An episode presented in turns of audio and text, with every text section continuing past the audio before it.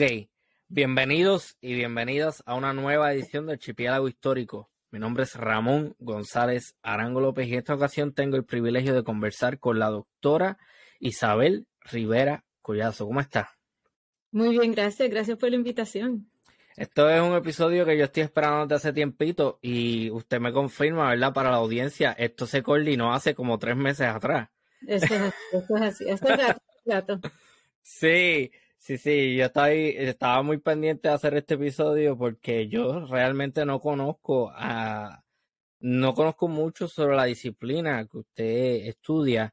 Eh, hablemos de eso entonces, para las personas que no la, conocen, ¿quién es la doctora Isabel Rivera Collazo y qué tipo de proyecto hace?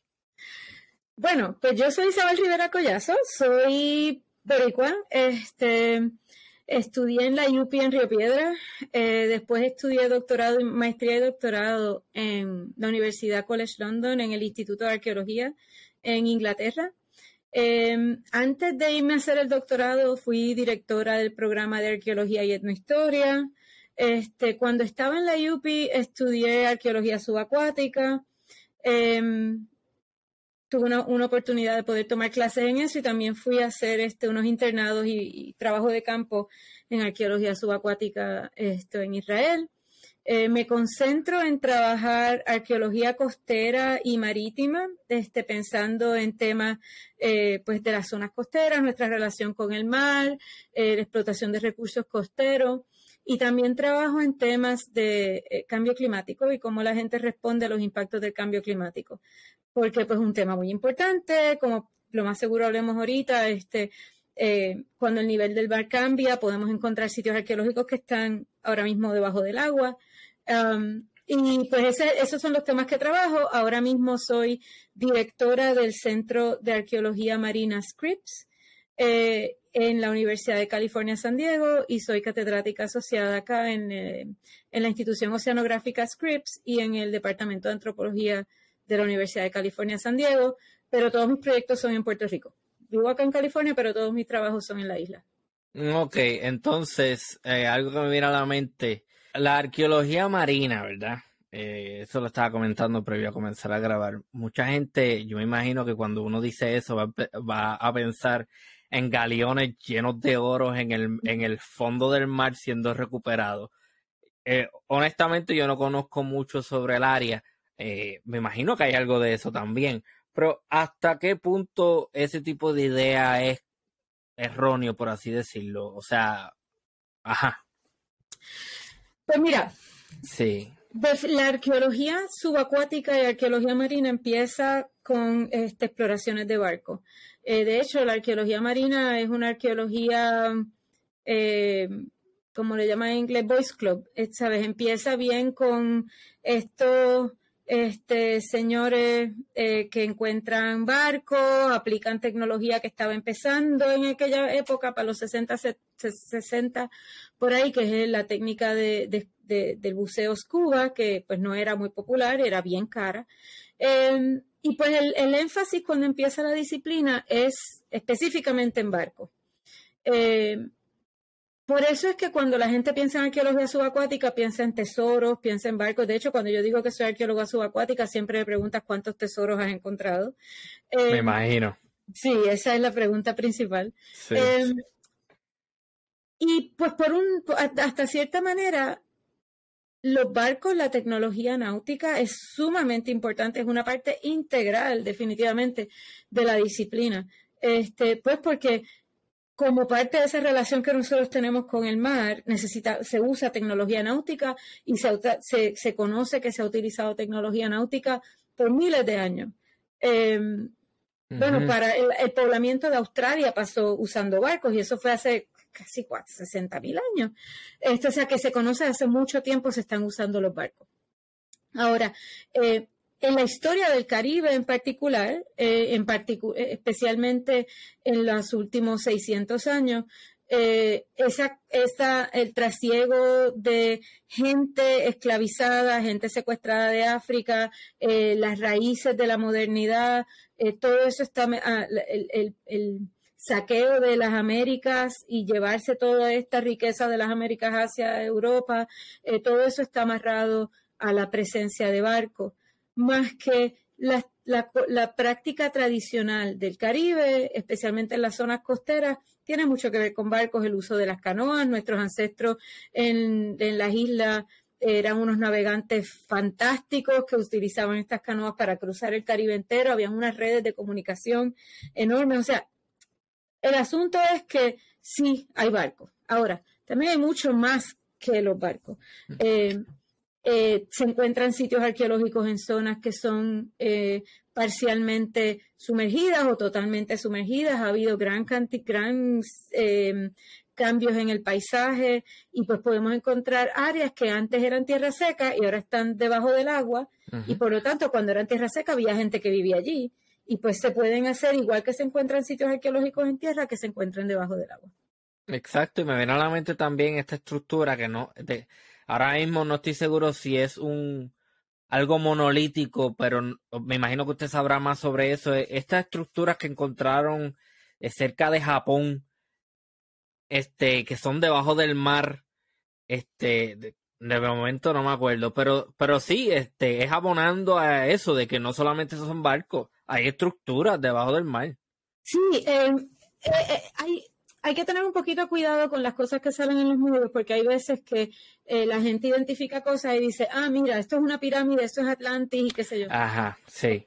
Pero la mayor parte de eso es gente inventándose cosas. Por un lado, por ejemplo, em, lo más seguro cuando alguien oiga este programa va a decir, ay, sí, yo me acuerdo que yo vi en Facebook, porque yo lo vi, yo vi en Facebook que alguien puso que hay una carretera que une debajo del agua, que une a Cuba con Yucatán y que hay unas piedras eso es geología. Eso no es que nadie construyó ninguna carretera, es que en la geología del área, pues si hay una, una superficie rocosa debajo de la tierra, debajo, debajo del agua, pero no es que sea nada que hizo la gente. Em, por otro lado, hay algunos sitios, digamos, hay algunos lagos y qué sé yo que se, se, hicieron recientemente y que cuando sube el agua, pues tapo estructura. Y en Puerto Rico, a cada rato, cuando hay mucha sequía, que sale una iglesia en Utuado, creo que Sí, en eh, Utuado hay algunos sitios que eso ha pasado en que tú tienes cosas que están debajo del agua. En Jamaica hay un sitio que es súper fascinante porque es en la ciudad de Port Royal, en Jamaica. En los 1700 algo hubo un terremoto bien fuerte, creo que fue mil, no me acuerdo del año específico, 1762 creo que fue, hubo un terremoto bien fuerte y eh, la ciudad de Port Royal, que era bien activa, bien productiva, bien importante, especialmente en términos de piratería, cuando hubo ese terremoto, eh, hubo lo que le llaman, este, bueno, básicamente la ciudad estaba construida sobre un banco de arena y cuando hubo el terremoto, parte de ese banco colapsó debajo del agua. Entonces, debajo del agua se encuentran hoy todavía edificios y parte de, la, de lo que era la ciudad antigua de los 1700, este, porque fue que la tierra se colapsó y quedó debajo del agua. O sea que sí se encuentran cosas así, este, que están debajo del agua, que eran terrestres por diferentes eh, razones. Para mí lo más fascinante hay muchas cosas bien fascinantes, pero una de las cosas bien fascinantes es un, proyecto en el norte, en, en, ese pedazo de agua que hay entre, digamos, Francia, Alemania, Dinamarca, Inglaterra, ese pedazo de agua ahí del Mar del Norte, este, es un área relativamente llana. Y hace como, bueno, entre 25 mil, 40 mil años atrás, hasta hace como 5 mil años atrás, toda esa tierra era tierra seca. Tú podías caminar entre Francia e Inglaterra, entre Dinamarca y Francia y Inglaterra por esta área que hoy en día es, este, es mar. Y, y pues ahí se han encontrado muchísimas, eh, muchísimos restos arqueológicos, se han hecho un montón de trabajos bien interesantes. El área le conocen como Doggerland, D-O-G-G-E-R-L-A-N-D, Doggerland. Eh, y si, si le dan search en internet, van a encontrar este, los mapas y las reconstrucciones que se han hecho que han sido súper fascinantes. Era un área que tenía sus lomas, ríos, lagos, montañas, bosques y todavía hoy en día cuando baja el nivel del mar hay algunos sitios donde se ven este, los restos de los árboles de estos bosques antiguos que, están ahora mismo debajo del agua. Em, cuando uno busca en el Caribe, podemos esperar que cosas similares pasaron en diferentes áreas del Caribe y podamos encontrar restos parecidos a lo que pasa en Doggerland, pero acá también eso se ha identificado en Florida y el Golfo, este, porque em, hace 18 mil años atrás el nivel del mar estaba como 300 pies por debajo del actual, 100 metros por debajo del actual. Por lo tanto, áreas que están en 80, 90 pies de agua, antes eran tierra seca. Durante tiempos donde sabemos que había gente viviendo por estas áreas. Entonces eso conectaba islas, ¿no?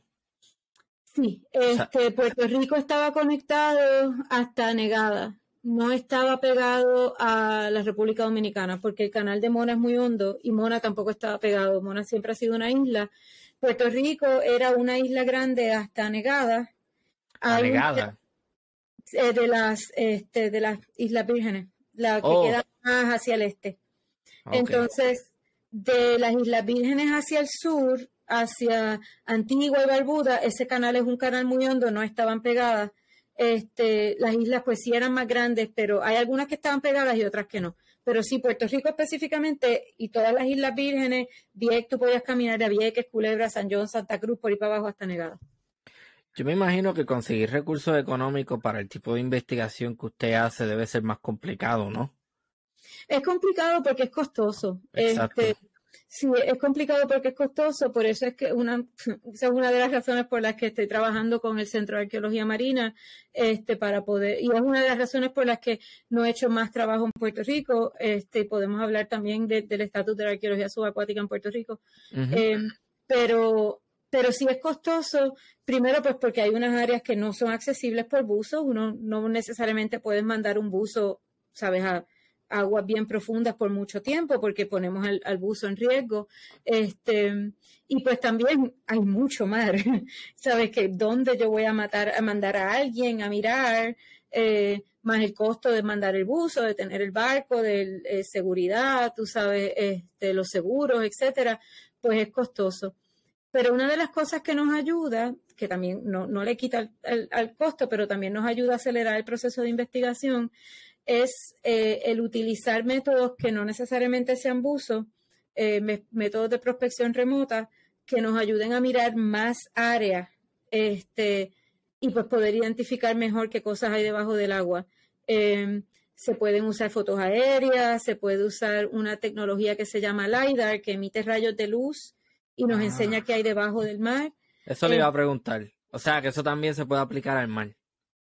Hay un tipo de LIDAR que se puede aplicar al mar. Hay un LIDAR terrestre, hay un LIDAR marino. Ah, ok. El LIDAR marino llega hasta aguas poco profundas, como a los, digamos, hasta 10 pies en aguas bien claritas. Este, el problema del LIDAR marino es que para que pueda penetrar el agua necesita un, un tipo de onda que le podría hacer daño a los ojos. Por lo tanto, hay que tener mucho cuidado cuando se usa y dónde se usa para no dejar ciega a la gente. Este, digo, sí, porque, porque podría ser, este, podría ser peligroso por ese largo de onda que podría afectar la vista. Eh, hay otro equipo que se usa, hay varios equipos que se usan desde barcos. Ok, el LiDAR y las fotos aéreas usan luz, luz o rayos o láser. Este, hay otro equipo que se usa de la, de la superficie del agua para abajo que utilizan sonido, porque el sonido viaja más rápido en el agua. Este, entonces, con eso podríamos usar. Tú sabes cuando uno va en los botes con los pescadores, que los pescadores tienen un equipo que tú puedes ver dónde están los peces. No sé si lo has visto, se llama un, un eco sounder, le llaman en inglés. Es una, una maquinita que, lo, que muchos pescadores tienen que emite unos rayos de sonido y tú puedes ver dónde están las escuelas de peces debajo del barco. Este, pues mm. eso también nos deja saber dónde está el fondo, cuán llanito está el fondo. Y pues con eso, eso se puede ver ¿sabes? Para, para ver cuál es la forma de la tierra, la superficie del fondo del marino. Este, podemos usar, em, este, ¿cómo se llama? En inglés le llaman side scan sonar, que son los barridos laterales, el equipo de, el sonar de barrido lateral, que emite rayos de, emite sonido y nos dice que hay en la superficie por cómo responde el sonido al fondo marino. Eh, podemos usar radares de penetración que este, que emite sonido también y ese sonido entra debajo de la superficie, debajo, si está en la superficie del mar, pues entra debajo, este, dentro de la tierra, en el fondo marino, para enseñarnos que hay, si hay cosas enterradas. Y pues así hay diferentes equipos que podemos usar para ver este, dónde están los materiales.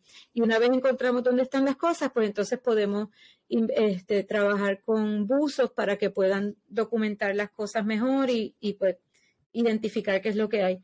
Lo más importante es pensar en que sí podemos identificar las cosas, pero necesitamos protegerlas.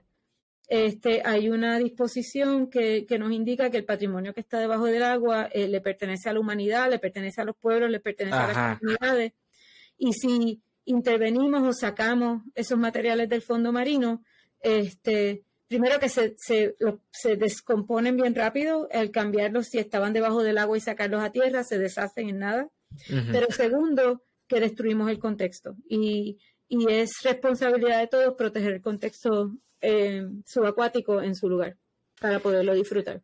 Eso que me dice de que las cosas se, se, rompen, se destruyen si las sacas del agua, eh, me hace pensar en este barco sueco, el Vasa.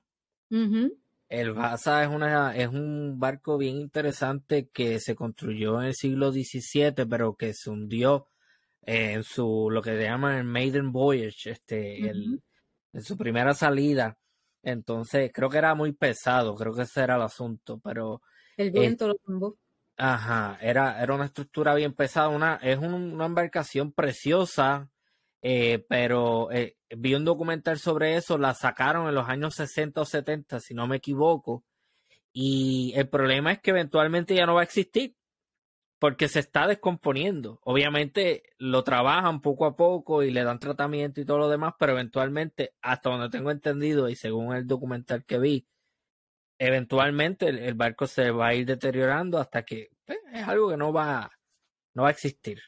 Sí, todas las cosas se descomponen y el trabajo de los conservadores es eh, trabajar para desacelerar la descomposición. Por eso es que en muchos casos la mejor estrategia es dejar las cosas donde están.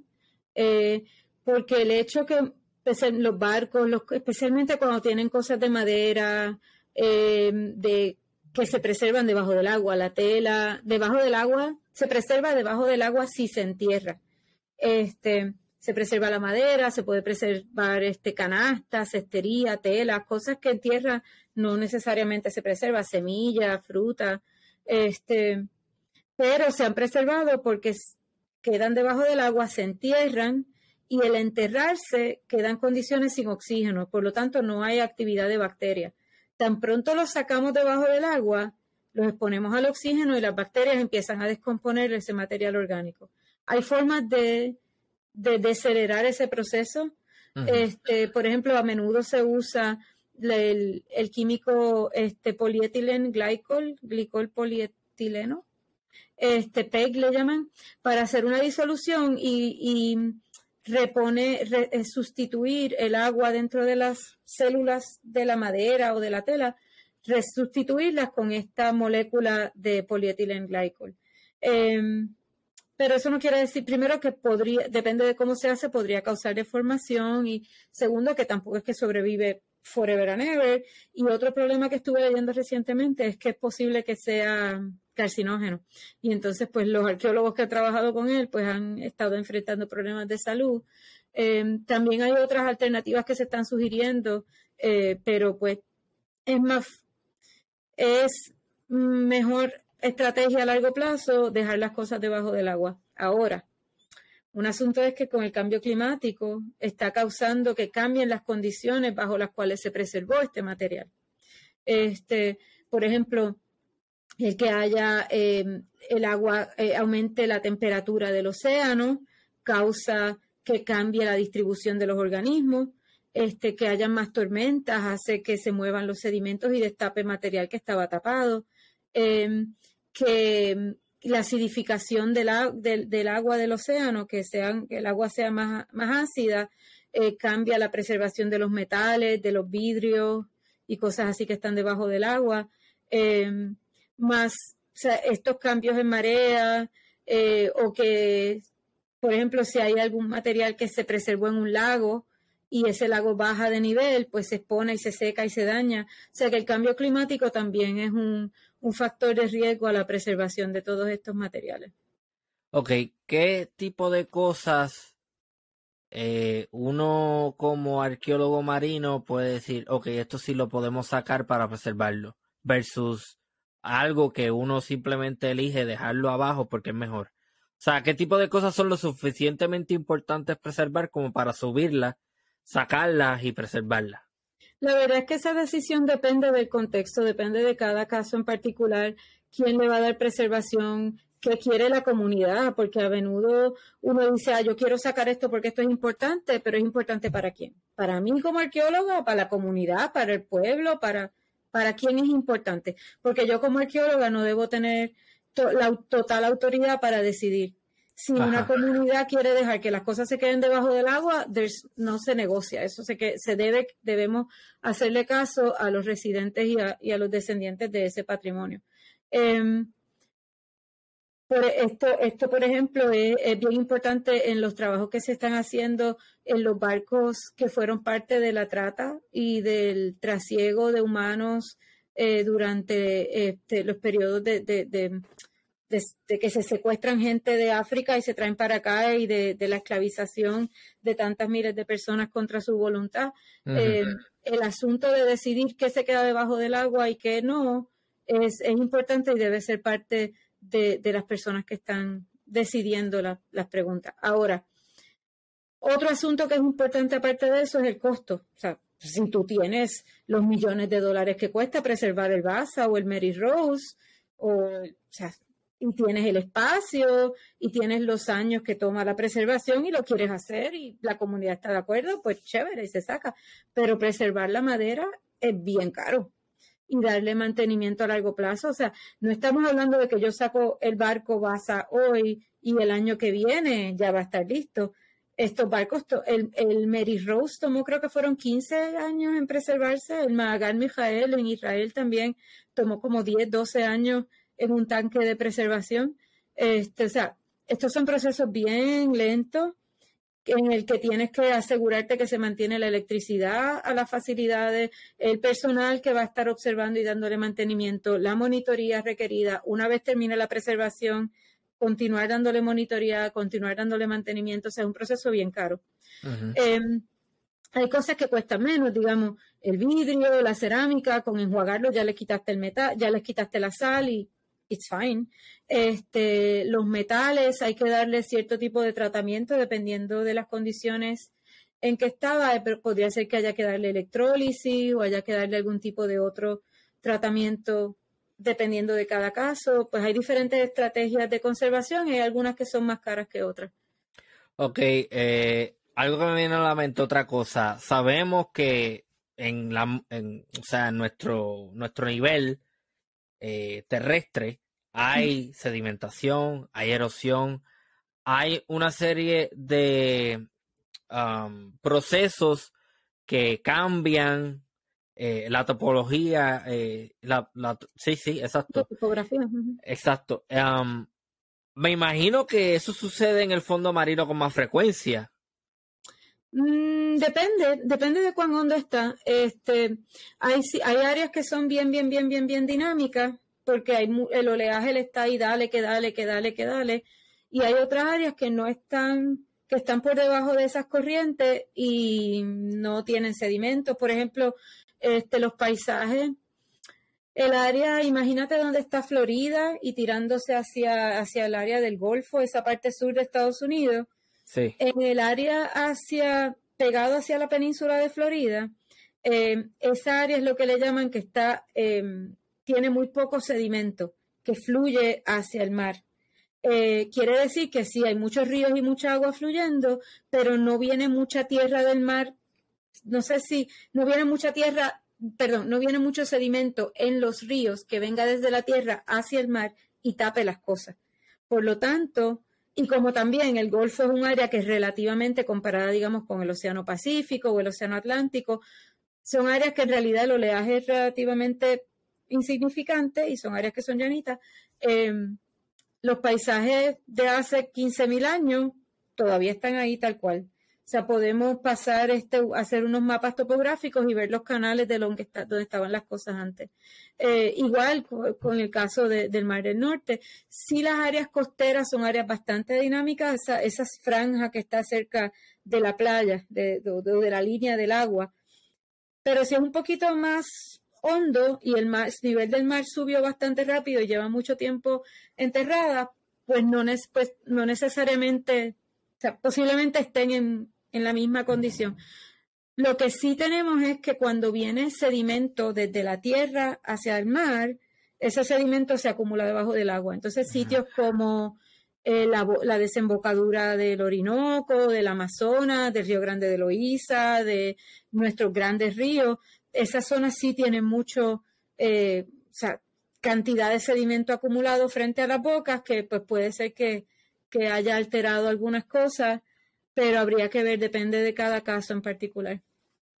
Ok, entonces me imagino que eso también contribuye a que destapar algo que se encuentra sea más complicado dependiendo de dónde se esté, porque me imagino que es una pelea de, no sé si usan este aire comprimido, por ejemplo, para soplar algo y destaparlo, entonces después viene la corriente, cambia y lo tapa otra vez. ¿Cuál es, cómo es esa dinámica? Depende del caso. Este, hay casos en que se usa aire, hay casos en que se usa agua, pero en ambos casos lo que se usa es algo parecido a un como a una aspiradora, como un vacuum cleaner, se puede usar a base de agua o a base de aire, este, dependiendo del caso. Em, son unos instrumentos especializados que se desarrollan para arqueología subacuática, eh, pero tiene que succionar en vez de soplar, porque si me imagino que has ido a la playa y de donde hay así babote y tú mueves un poquito la mano y puff, no ves nada por el resto de tu estadía en la playa, pues lo mismo pasa si tú estás trabajando. Si tú soplas y mueves esos sedimentos, ¡puf! se van todos al, aire, al agua y perdiste la visibilidad. Pero si succionas, entonces el sedimento se va, se deposita en otra área y tú puedes ver lo que estás haciendo. Em, pero sí, yo, yo hice un proyecto una vez en Israel donde estuvimos, estábamos excavando, el área es con poco oleaje, bien chévere, estábamos excavando este barco, llevábamos un montón de tiempo, teníamos el barco ahí completo excavando y venía una tormenta.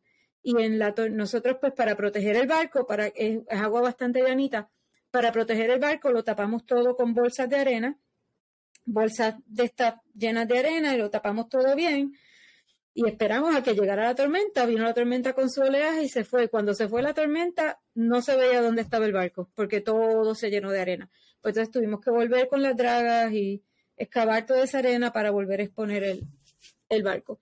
Este, dependiendo, y, y, lo más, por lo general, si nosotros hacemos, y lo mismo pasa en, en tierra, cuando una vez hacemos una excavación, terminamos, hay que taparlo todo y dejarlo protegido y seguir monitoreando, porque si las cosas se quedan abiertas, expuestas ahí nada más, especialmente si es madera o material orgánico, van a venir organismos y se lo van a comer y en nada de tiempo no va a quedar nada. Ok, entiendo. Entonces, de las experiencias que... Ok, una cosa que me viene a la mente ahora mismo que lo estoy pensando, me ha hablado de buzos en repetidas ocasiones. O sea que el arqueólogo marino no necesariamente baja siempre al fondo o tiene que hacerlo. Bueno, depende del proyecto. O sea, eh, yo puedo hacer una, una prospección solamente usando el barco de prospección remota.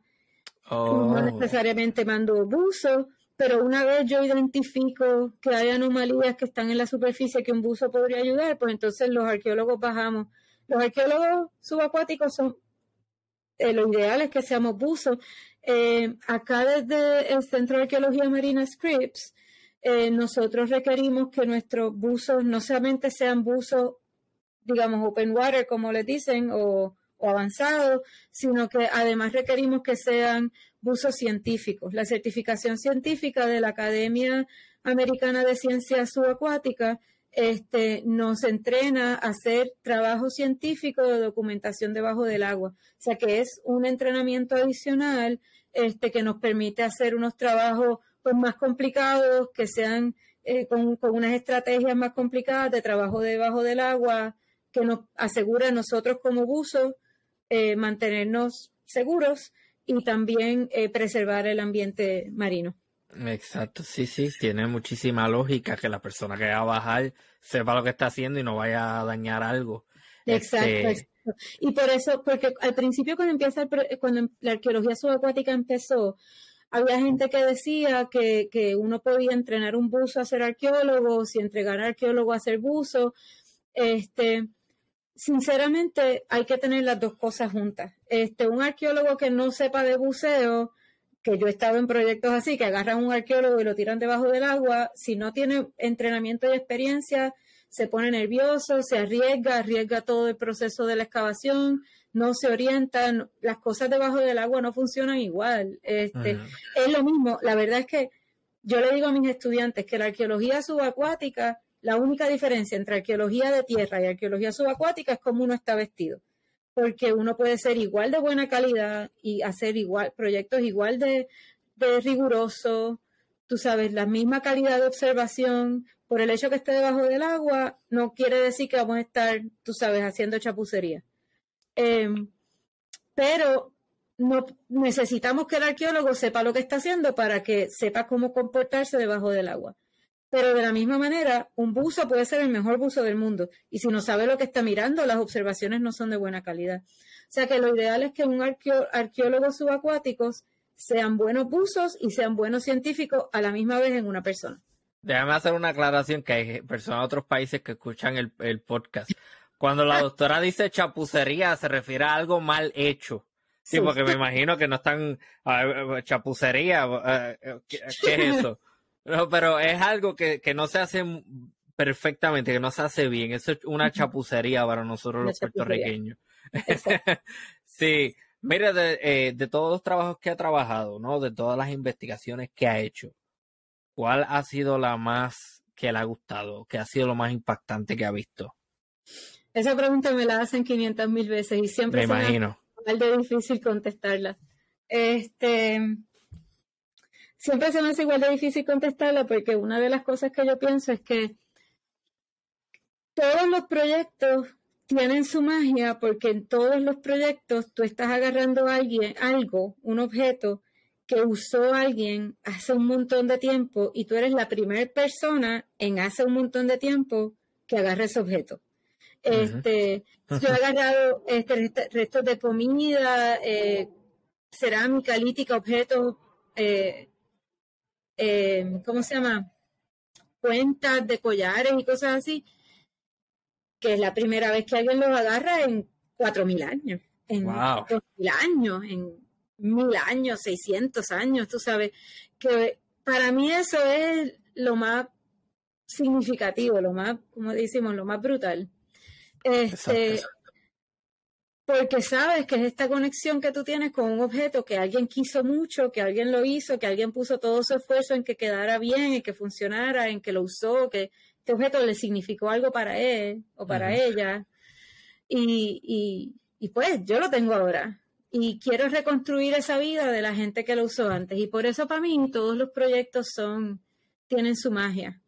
Eh, un proyecto que, que, pues siempre se queda aquí en, el, en mi mente fue este barco que nosotros excavamos en Tantura, eh, le llaman el Tantura B, que fue un barco del periodo bizantino.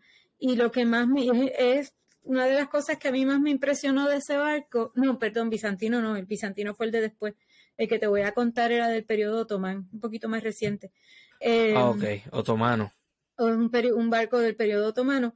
Este, Lo que más me impresionó de este barco es que estaba tan bien preservado que la madera, si no fuera porque estaba debajo del agua, yo juraría que tú podías todavía oler la resina del pino, tú sabes. Se veían las huellas de las marcas del artesano, todos los cortes, este, la, cómo lo trataron esa madera, todo estaba ahí y fue como que...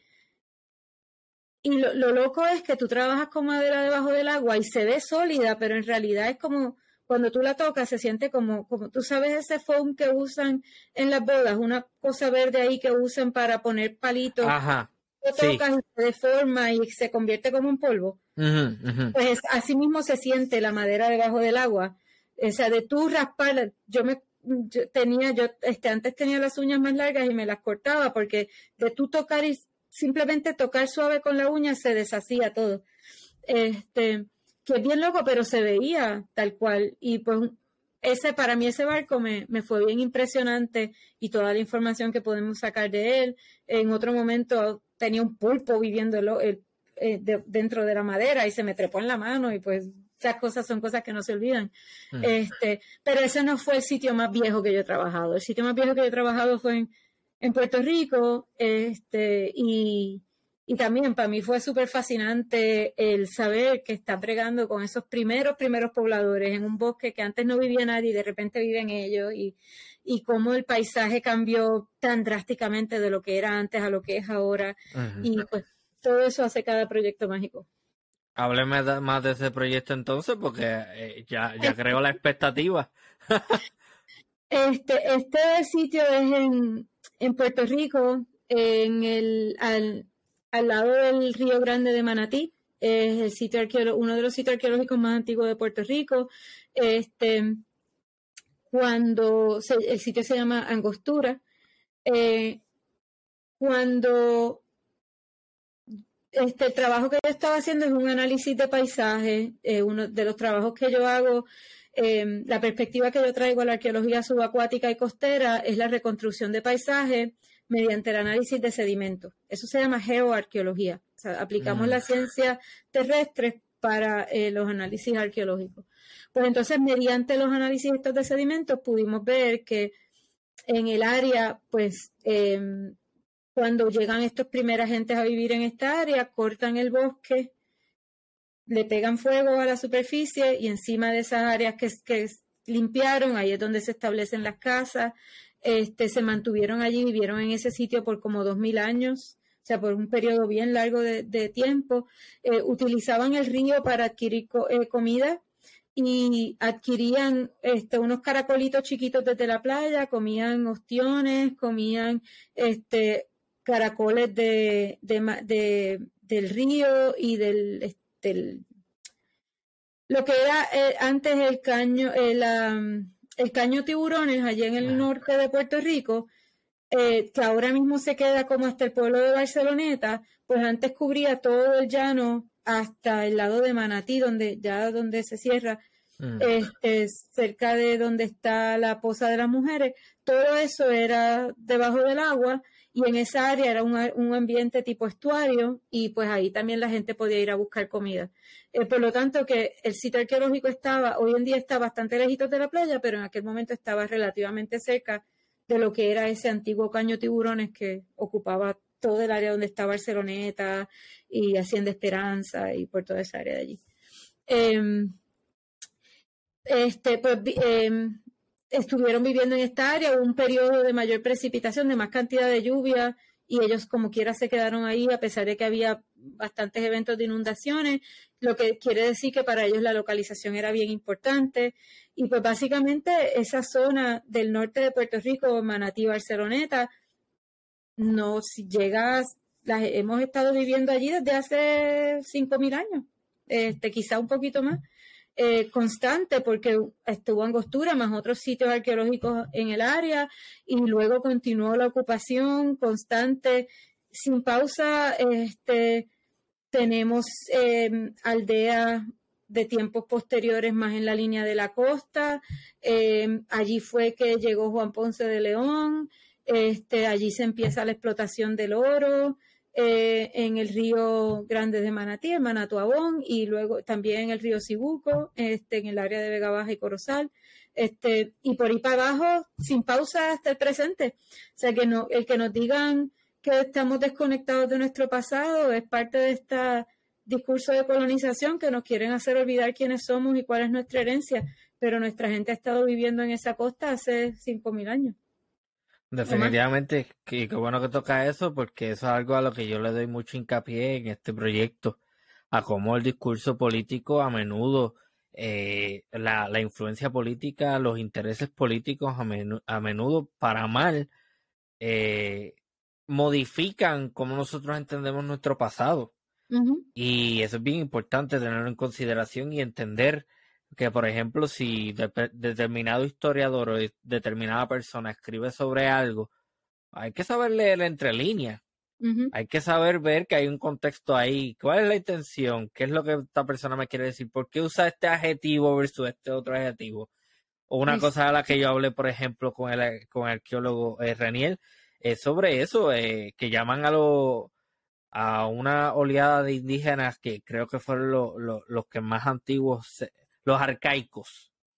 Entonces, eso ya lleva una connotación negativa, porque te habla, te pone en la, en, eh, te pone en el imaginario toda una idea que no necesariamente es correcta. Y no sé, eh, ese grupo que usted está mencionando, este, eh, ¿se trata de la misma gente o es otro tipo de...? En ese mismo periodo. Pero si te fijas, yo no te usé la palabra arcaico. Exacto. Este, pero sí, es, es ese periodo em, de los primeros pobladores, este, de los primeros pobladores que conocemos. Porque uno de mis puntos es que de los sitios arqueológicos más antiguos que conocemos en la isla data de hace aproximadamente 5.000 años, incluyendo Angostura, incluyendo eh, Maruca, incluyendo este, algunas porciones de Paso del Indio y otros sitios. Hay varios sitios que están, Puerto Ferro, están más o menos rondando esa época entre 3 y 5.000 años antes del presente.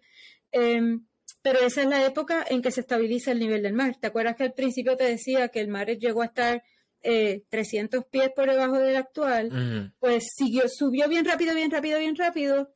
En algunos momentos como que se calmó un poquito, pero básicamente llega a la posición actual entre hace 5.000 a 2.000 años antes, atrás, 2.000 años atrás. Eh, y esas son las mismas fechas que encontramos.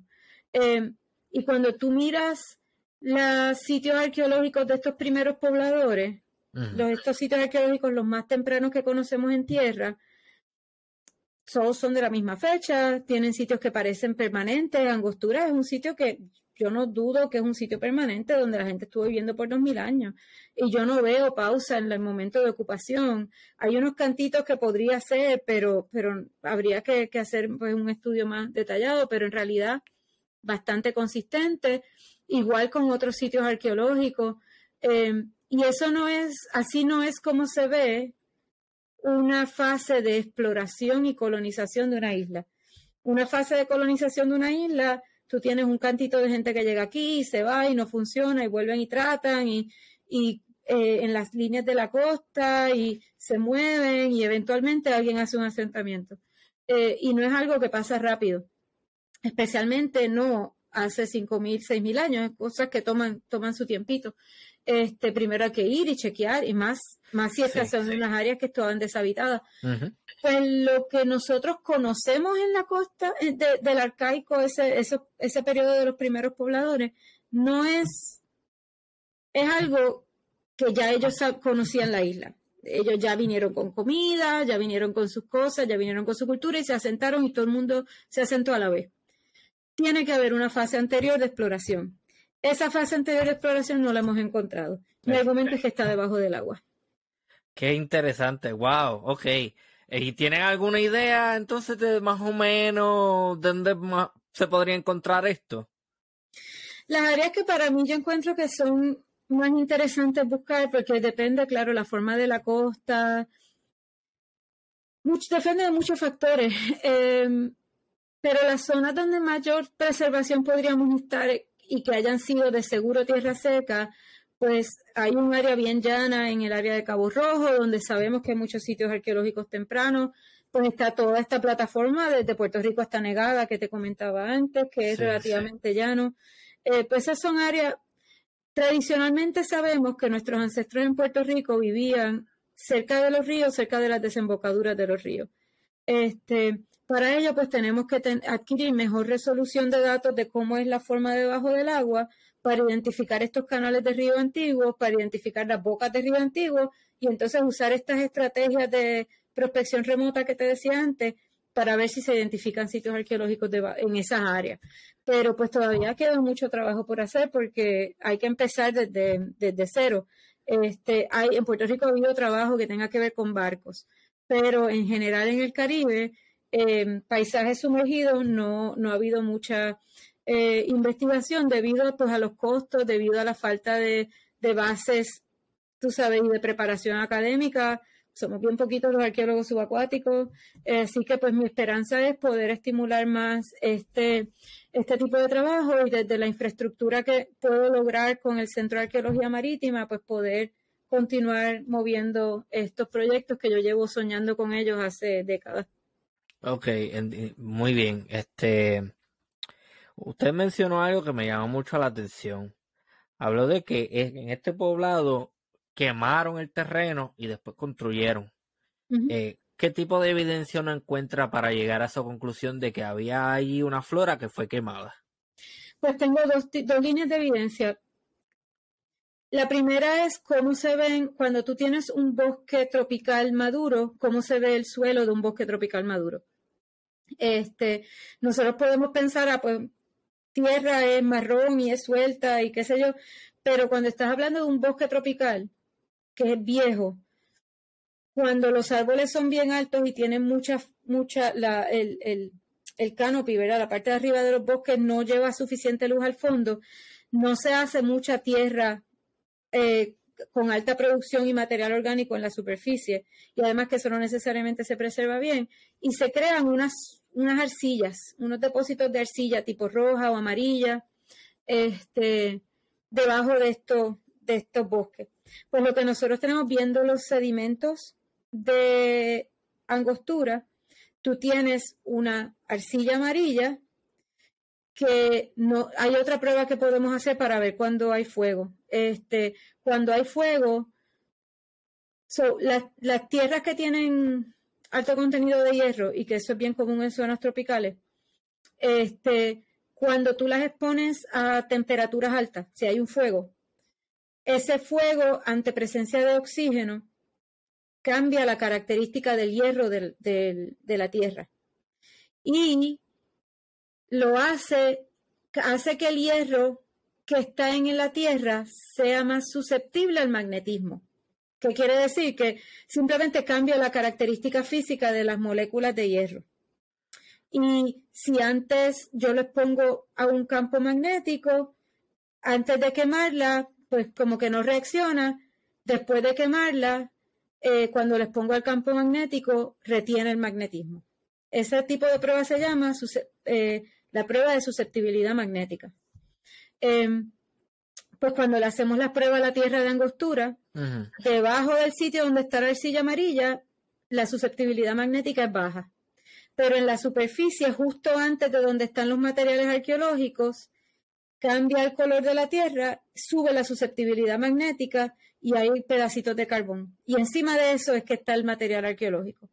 Además de eso, hubo en, una excavación en los 80, este, un arqueólogo recuperó de este sitio un pedazo de madera grande y lo mandó a fechar y le dio una fecha de hace 7.000 años, 6.000, 7.000 años.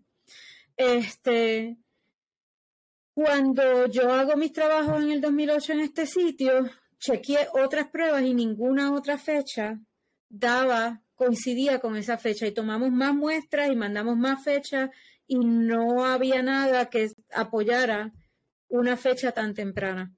Eso me sugiere que haya habido un árbol viejo que cuando limpiaron lo que se quedó allí, lo quemaron y lo que estoy fechando es el árbol y no cuando vivía la gente allí. O sea que esa es la otra cosa que me hace decir que allí habían árboles bien viejos en el principio del asentamiento. Ok, yo hice, grabé un episodio junto a un investigador que me habla de que las crónicas se encuentra evidencia de que los indígenas tenían embarcaciones de, de tamaño significativo. O sea, que no estamos hablando de meramente canoas. No, son ah. canoas. Pero la, canoa, la canoa, pero grandota. Pero tú no piensas en una canoita una canoa. Exacto. no, estamos hablando de canoas de árboles gigantescamente grandes, pero la canoa es lo que le llama en inglés un dogout, e, es un solo tronco, utilizando fuego y talla, se raspa para darle la forma, pero no le añaden tablas. Simplemente es el árbol que lo, le hicieron, le, le excavaron el centro para darle la forma, pues es un barco tallado completo.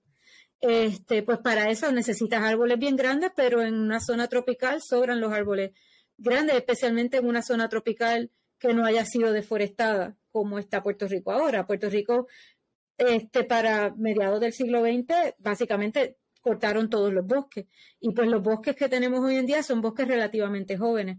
Pero si, si vamos para atrás en el tiempo, antes de que hubiera habido tanta deforestación, habían, habían árboles saludables y grandes. Y pues sí, en el, las crónicas hablan de, barcos que tenían, ¿sabes? 90, 100 personas este, cruzando, cruzando el mar Caribe. Este, sí se sabe que, o sea, tú puedes, se puede, si sabes lo que estás haciendo, eh, puedes cruzar el mar Caribe en poco tiempo. Sí, sí, porque no es una extensión marítima muy significativa, no es una cosa grandísima. Lo que, lo que, lo que echaba un poquito, lo que, lo que molesta un poquito son las corrientes. Y el, pues el viento y qué sé yo, llega un momento en que no puedes ver costa, obviamente. Este, pero si tú sabes leer las nubes, sabes leer las estrellas, eh, se puede, se puede cruzar y se puede navegar. Este, si nosotros hacemos un análisis un poquito más detallado del el proceso de colonización en conquista y buscamos, pero los españoles cuando llegan al Caribe, acuérdate que tú tienes una gente que acaba de salir de la guerra de la reconquista, que tienen una mentalidad de reconquista y de, y de desestabilizar al enemigo, pero que llevaban 500 años peleándose con los con los con los, eh, sí con los moros desde el 700 de 711 que fue la invasión desde la desde África exacto entonces ellos llevaban todo este tiempo o sea tienen una mentalidad de conquista y de, de genocidio contra el enemigo este, y de mucha estrategia, especialmente costera y militar.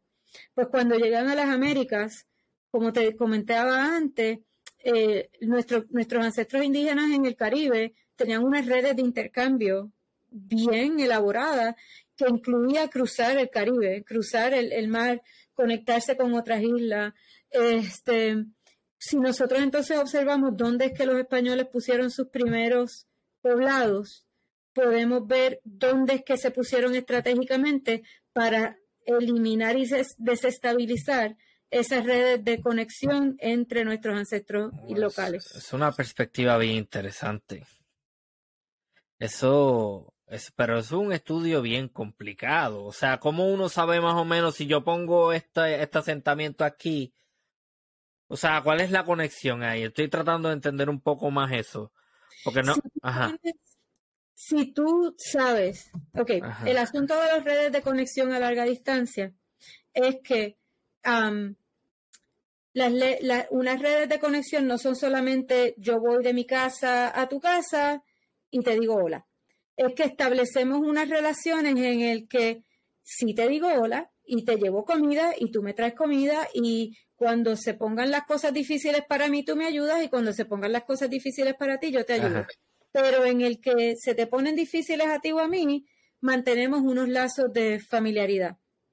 Este, sí conocemos por los estudios que hizo Reniel y los estudios que ha hecho otra gente, que el concepto de la tainidad, que es ese concepto de, la identidad nativa de las Antillas, en particular las Antillas mayores, eh, está, está fuertemente amarrada a eh, la tradición marina a navegación, a intercambio, actividad de puerto. Em, para que se mantenga esta identidad marítima, necesitamos que haya gente yendo y viniendo y moviéndose y trayendo cosas y llevando cosas, y esas redes de intercambio las vemos desde el principio de nuestros pobladores iniciales, hace 5.000 años. Cuando llegan los españoles, y los europeos, ellos se dan cuenta de la importancia de estas redes de intercambio.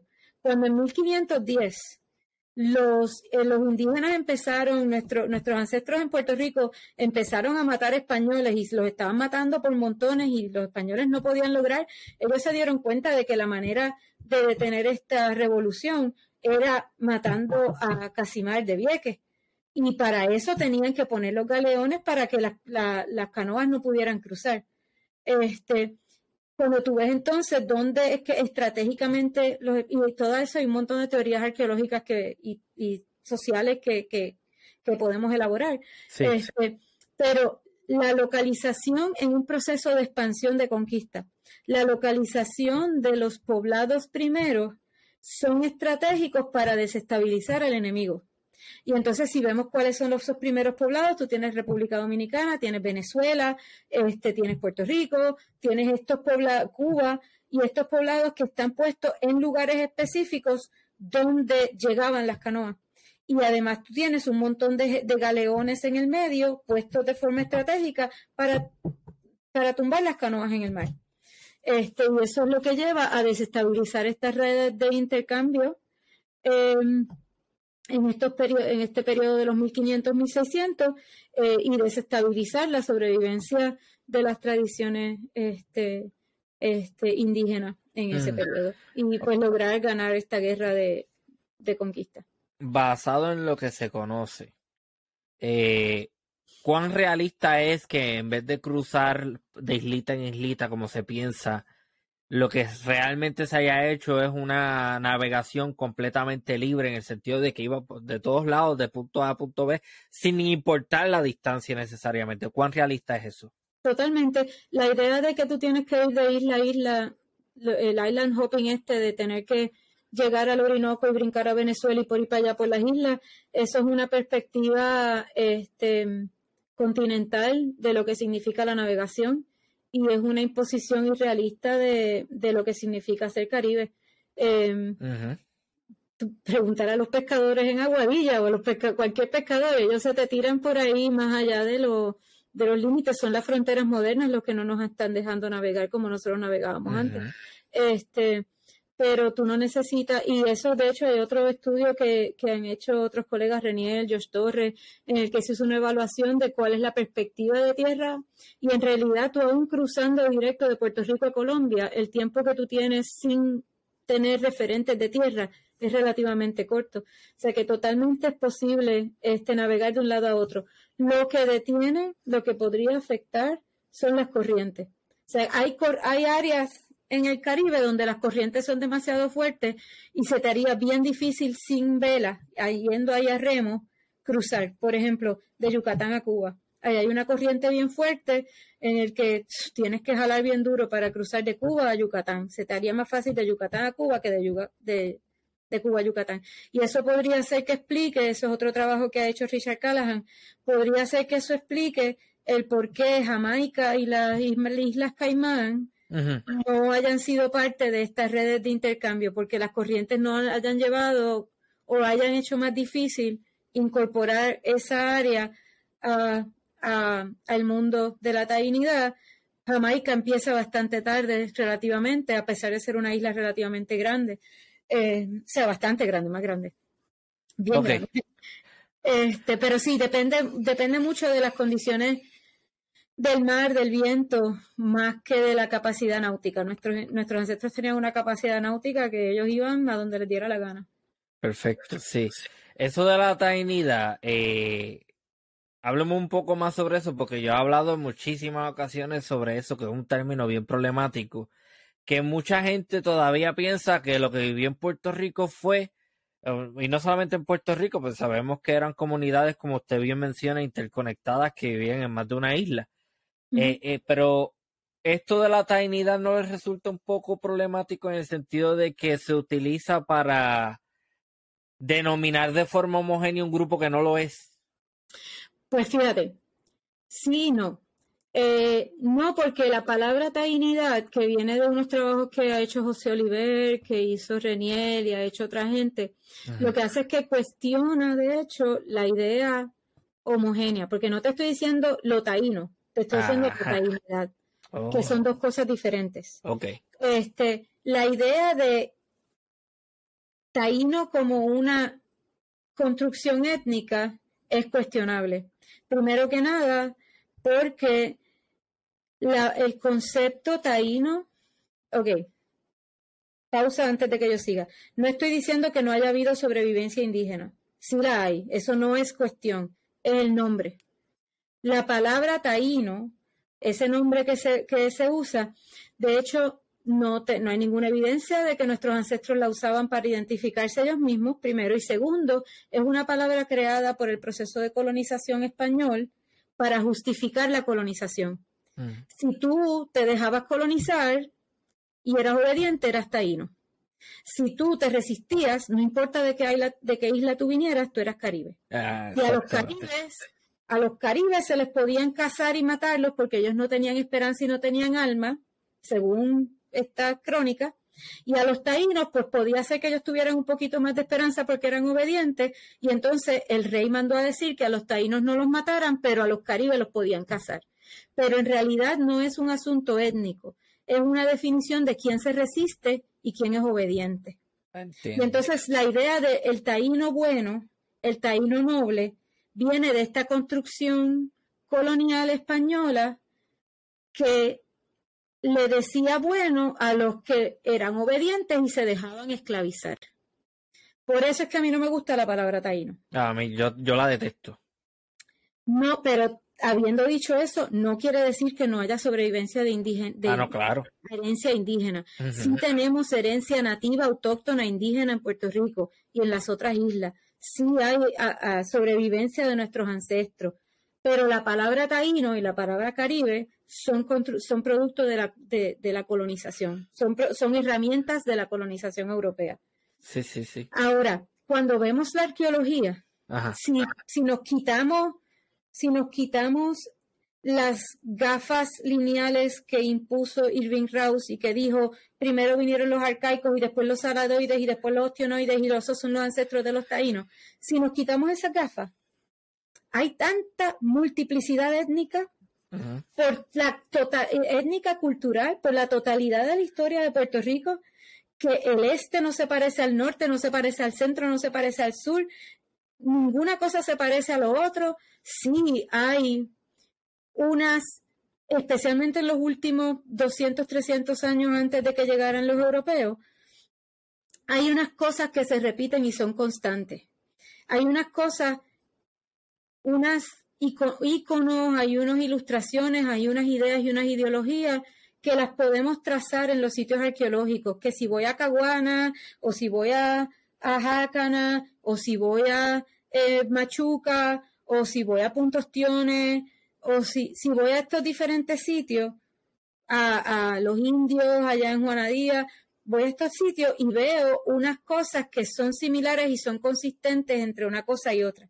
Y eso es lo que José y René le llaman la taínida, que es esos últimos periodos, esos últimos 100, 200, 300 años antes de que llegaran los europeos, en muchos sitios, especialmente en, la forma, en las líneas, bueno, en muchos sitios en Puerto Rico y en la República Dominicana, en, perdón, en española, en, en, Haití, este, hay unas cosas que son similares y unos iconos, formas de decorar las vasijas, formas de arreglar los asentamientos, dónde están viviendo, que no son exactamente igual, pero son bien parecidas. Y si yo lo veo aquí y lo veo allá, lo reconozco aunque no sea exactamente igual, que tiene que ver con la iconografía, tiene que ver con esa misma, eh, los dioses que cuentan los, los, eh, los, cronistas. Y eso es lo que José y Reniel, José Oliver y Reniel Rodríguez le llaman la tainidad. Es como, como digamos, digamos que Latinoamérica hablamos todos español, de Cuba hasta Puerto Rico hablamos todo español, nos entendemos, pero no somos exactamente igual. Que, que, podemos ir a México y nos entendemos, que vamos a, a, la playa caribe de Colombia y nos entendemos y el acento se nos parece, sí. pero no somos exactamente igual. Eso es lo que René y José le llaman la tainidad, que hay algo que se parece, pero no es exactamente igual. No quiere decir que todos seamos puertorriqueños porque todos hablamos español y comemos tostones, ¿entiendes? Exactamente. Sí. Y eso es lo que vemos en la arqueología. Hay una diversidad, pero todavía necesitamos mejor investigación arqueológica, necesitamos decolonizar la disciplina para poder entender de lo que estamos hablando. Me coincido con todo, decolonizar la, la, hay otro, hay un etnobotánico, algo así, si no me equivoco, es un arqueólogo también que está ahora mismo actualmente en Holanda. ahí, me, ahí me pagan. Ese mismo él, él habla, él tiene un artículo sobre eso, de colonizar la arqueología, porque la arqueología no está exenta de estos patrones y de estos discursos políticos, afecta igual. Es que la arqueología es una herramienta de la colonización. Cuando nosotros vemos la historia de la disciplina, la arqueología es, es una disciplina que se desarrolla para justificar la expansión de los imperios, para conocer las, las, las, tú sabes, la gente que vivía en esos sitios. Este, surge, la arqueología surge del saqueo de los terrenos que los imperios europeos estaban adquiriendo según se expanden del imperialismo europeo. Eh, y es una herramienta de la colonización. Ahora, nos da la posibilidad, aquellos que de nosotros que no habíamos tenido hasta el presente el poder de escribir los libros de historia, de nosotros investigar nuestra propia historia y reconstruirla con evidencia material. Nos da la posibilidad de cuestionar esas narrativas que nos han dicho. Ahora, tenemos que cuestionarlo. Porque si yo puedo, yo puedo tener el mejor teléfono del mundo, pero si no mm. lo sé usar, no estoy haciendo nada con él. ¿ves? La arqueología nos permite, si nosotros utilizamos estas estrategias de colonizantes que, que vienen como, por ejemplo, con raíces de la arqueología social latinoamericana, de arqueologías indígenas, arqueologías este, autóctonas, mismo postcolonialismo, postprocesualismo. Hay diferentes posturas teóricas que nos dan un mapa de cómo nosotros podríamos cuestionar. Ahora, es difícil tú cuestionar porque estás cuestionando las bases de lo que te dijeron. Desde qué poder tengo yo como arqueólogo de decir lo que estoy diciendo. Una cosa, y otra, otra cosa que tenemos que estar pendientes es que somos pocos los arqueólogos que estamos haciendo este tipo de trabajo, especialmente desde Puerto Rico. O sea, somos bien poquitos arqueólogos boricuas estudiándonos a nosotros mismos. Este, hay más generaciones que están subiendo. Estoy súper orgullosa de, de, un montón de chamacos que están ahora terminando sus doctorados o que ya los terminaron. José Garay, este, que estudió en Inglaterra, también está estudiando, eh, estudió macrobotánica y ahora está este, trabajando en Colombia en una investigación junto con unos colegas colombianos. Qué bien. Pero su doctorado es en, en, en, Puerto Rico este, y tiene una colección eh, bien chévere de, de, uso de planta y un montón de información que está, acaba de terminar su doctorado, así que está en proceso de publicar. Lara Sánchez esto, está terminando su doctorado en Texas con reconstrucción de paisajes y este, reconstrucción de los procesos de inundaciones del río. Este, acá tengo a, Mariela Declet, que está estudiando eh, la pesca y, las prácticas de pesca eh, desde el precolombino hasta el presente. Eh, tengo todos esos contactos los quiero. te los paso, te los paso. Javier García, que está empezando ahora de Villalba. déjame contar, pues, José Garay, hay que decir de los pueblos. José Garay de Trujillo Alto. Este, Lara, ay, Lara se me olvida. Lara, eh, su papá vive en Calle, su mamá vive en el área metro. Este, Mariela de Bayamón y Jaime y Javier García de Villalba. Este, y todos estos chamas, y Javier está estudiando eh, genética eh, está estudiando ADN ambiental para reconstruir eh, eh, ecosistemas antiguos y la influencia de la gente sobre los patrones de suelo antiguos y sus ecosistemas. Este, así que, o sea, tenemos un futuro bien prometedor y entonces todos, especialmente Mariela y, Javier, están trabajando con textos subacuáticos también, costeros y subacuáticos. Así que. Tenemos, estoy súper orgullosa de estos chamacos y, y hay mucho potencial para echar para adelante. Sí, tengo, tengo un comentario bien importante. Eso que usted mencionó ahorita, y lo voy a decir ahora porque no quiero que se me olvide, bien importante. Eso de ese asentamiento allá en por Manatí. Sí. Eh, usualmente yo tengo, dentro de la disciplina de la historia, yo, tengo muchísimos problemas con esta gente que le gusta la primera vez, o esta es la primera, el primer ejemplo. Gente, no. Ese, eso es el, el, el, ejemplo más temprano que se conoce hasta ahora. Ah, yo odio este tipo de, de, de ¿cómo es? de sentencia ahí, va, esto es lo que lo primero, ¿no? La primera evidencia de tal cosa, no. Sí, no, es, es, lo más temprano que se conoce. Eso no quiere decir que más adelante vayamos a encontrar algo que es más viejo.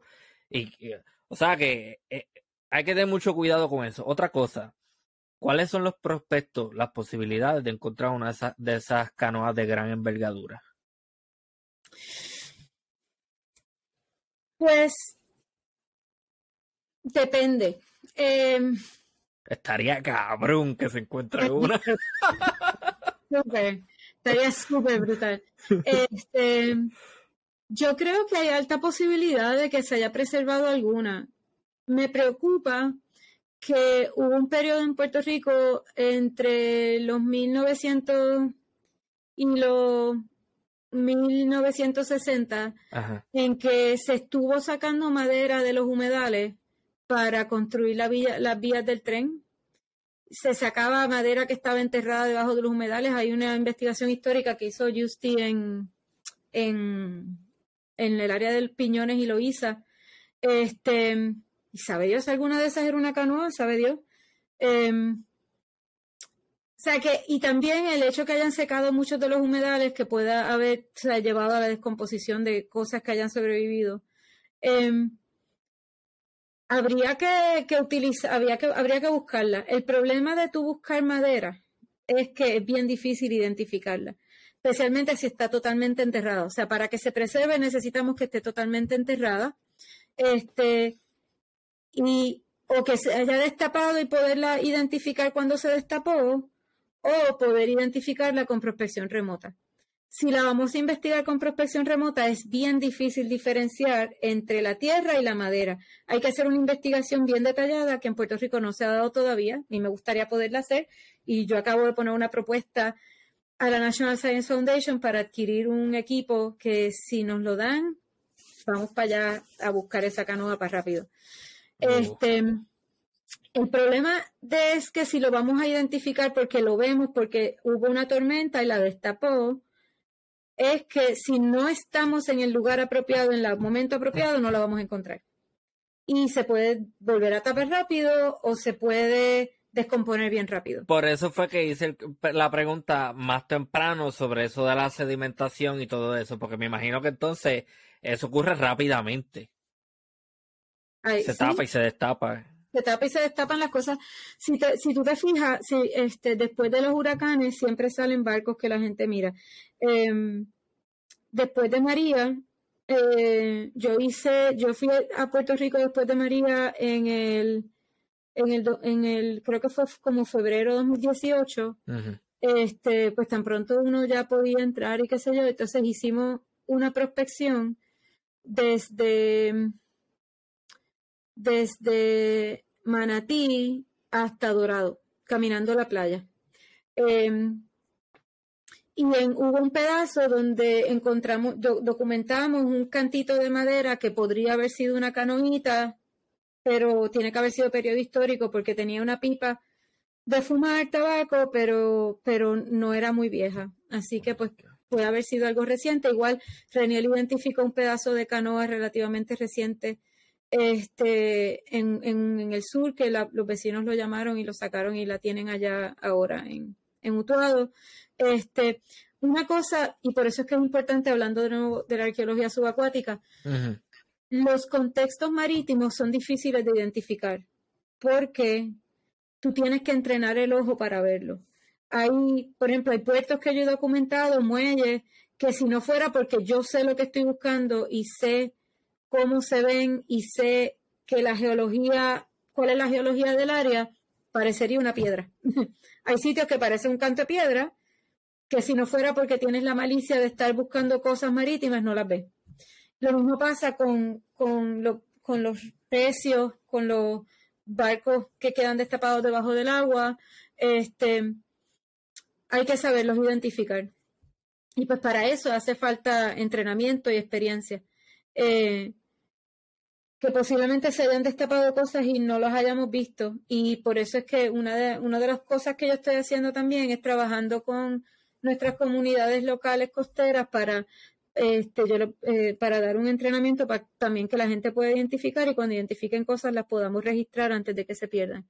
Porque hay muchas, más con el cambio climático, hay muchas cosas que estamos perdiendo bien rápido. Ok, otra cosa bien importante que lo mencionó y es bien eh, De verdad, sí, importante. A veces no me gusta ser redundante, pero es la palabra, es la única palabra. Es importante.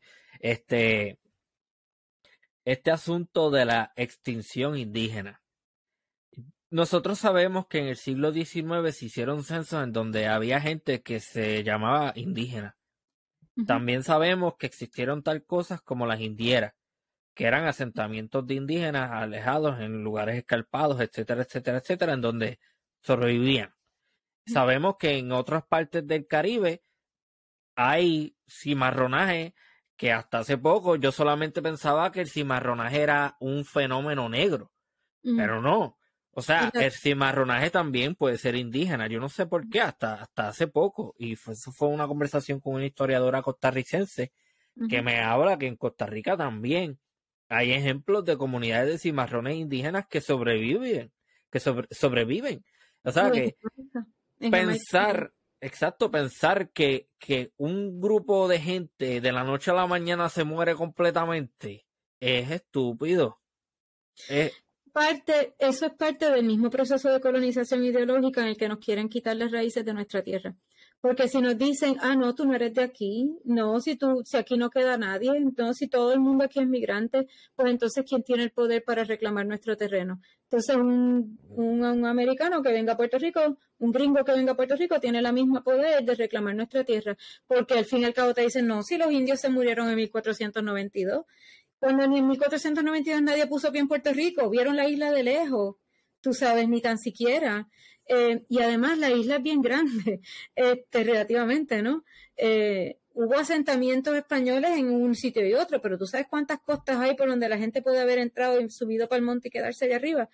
Eh, y hay muchos sitios donde, pues la gente, después de que los después de que los europeos se calmaron, pues la gente regresó y se metió para su casa, se metió para el monte y qué es lo que, lo que, lo que, pues la gente hace. Si, si tienes muchos problemas en un lado, te vas para el otro.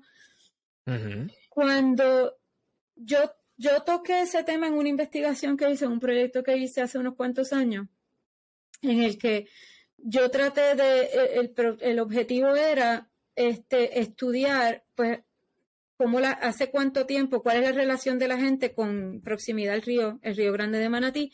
Estuvimos trabajando desde Ciales, pero casi en la frontera con Orocovis hasta la playa. Este, y pues los arqueólogos para hacer investigaciones, pues tenemos que clasificar los datos que estamos observando y qué sé yo. Pues yo estuve observando distribución de los asentamientos, ¿verdad? ¿Dónde vivía la gente? Y estuve viendo patrones de comida eh, a través del tiempo. Y buscamos toda la información arqueológica que había dentro del área de estudio, viendo dónde estaban los asentamientos y qué comida había. Y entonces fuimos eh, caminando estas áreas para hablar con las comunidades, viendo dónde están las comunidades hoy en día y hablando con los vecinos, haciendo historias orales, lo mismo, dónde vivía la gente y qué comía. Pues pudimos identificar dos cosas bien interesantes. Primero, que la, hay un, el grupo que no es élite, la gente que no era las élites poderosas, tenían los mismos patrones de vivienda que los grupos indígenas exactamente lo mismo, dónde vivían, cómo producían la comida, qué tipo de prácticas de comida, cuáles son los componentes de la comida, mm. cómo se trataba el paisaje. Si vemos una diferencia grande, vemos una desarticulación, una diferencia entre los patrones que le hablamos que son un poquito más de complejidad social, como el arreglo religioso, y quiénes eran las élites sociales. O sea, por ejemplo, pues no vemos una continuidad de los semí y de las plazas de semí, de, los, de los ancestros de piedra de los semí.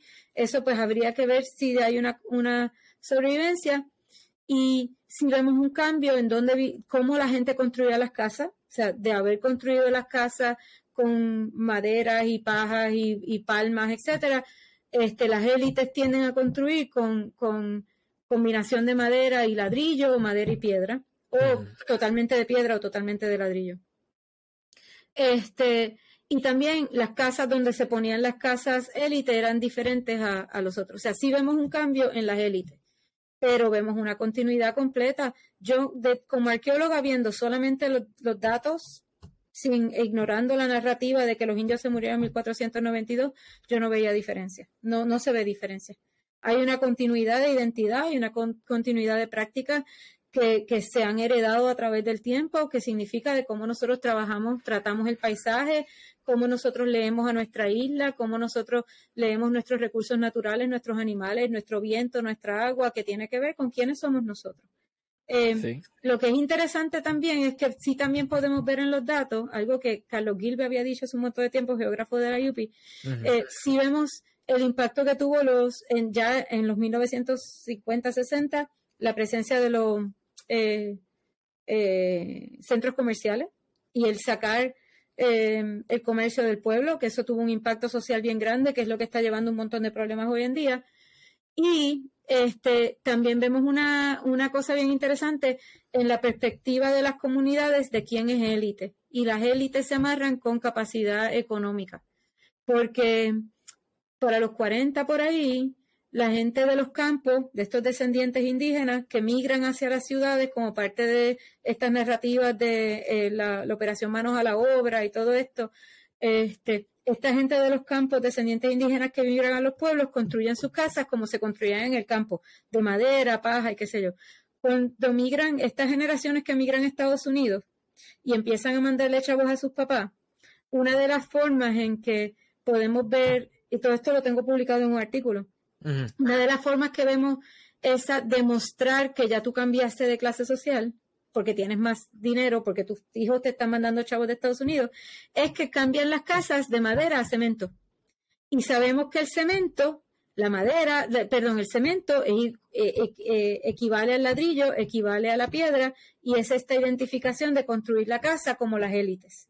O sea, que te construyen la misma forma de la casita bohío, pero ahora en cemento. Y es una forma de, de demostrar físicamente que subiste de clase social o que tienes más poder adquisitivo. O sea que eso me reinforza la idea de que la forma de construir la casa tenía que ver con un standing en la sociedad que tenía que ver con esta ilusión tipo europea o de élite o de élite criolla que casi siempre se amarra a las tradiciones europeas.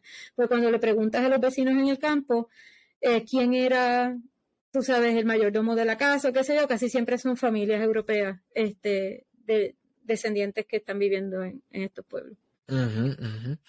Eh, me imagino que esta pregunta se la han hecho también, pero yo quiero saber, ¿cuál ha sido el objeto más extraño que usted ha tenido en sus manos? El objeto más extraño que yo he tenido en mis manos. Este.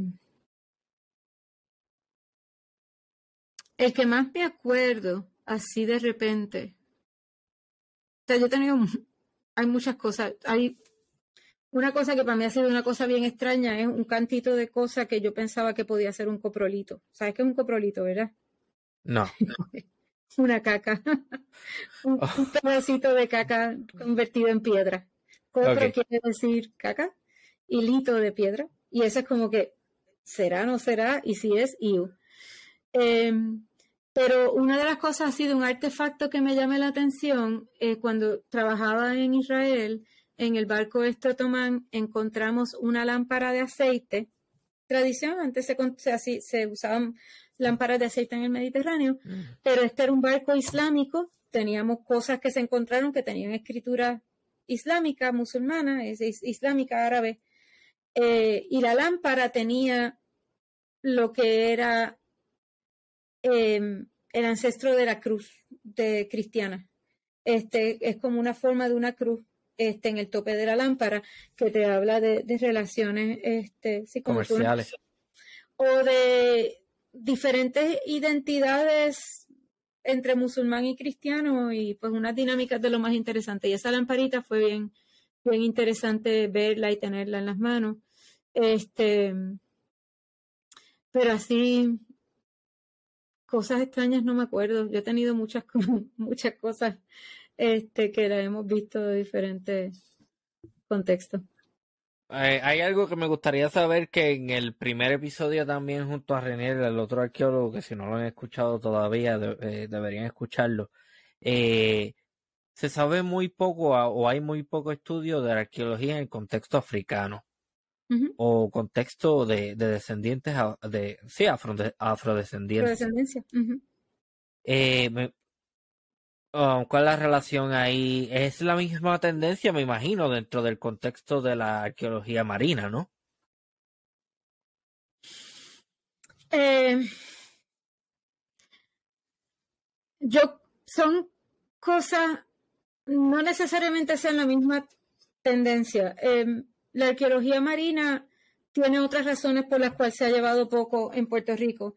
Este, la, la, la ausencia en Puerto Rico de, una arqueología negra es los efectos del discrimen en la arqueología. O sea, han habido, han habido gente negra, este, mi amiga Elena Serrano, o sea, que gente que ha tratado de continuar y la academia los ha empujado. O sea, hay mucho discrimen contra personas negras y personas, este, tú sabes, de diferentes este, presentaciones físicas que, esa, que, que, han sido expulsados de la práctica este, por discrimen de la academia. O sea que el hecho que, que no hayan arqueólogos negros, arqueólogas negras en Puerto Rico, es para mí una de las razones por las que tenemos que hacer más eh, énfasis en apoyar a que y ayudar a que la gente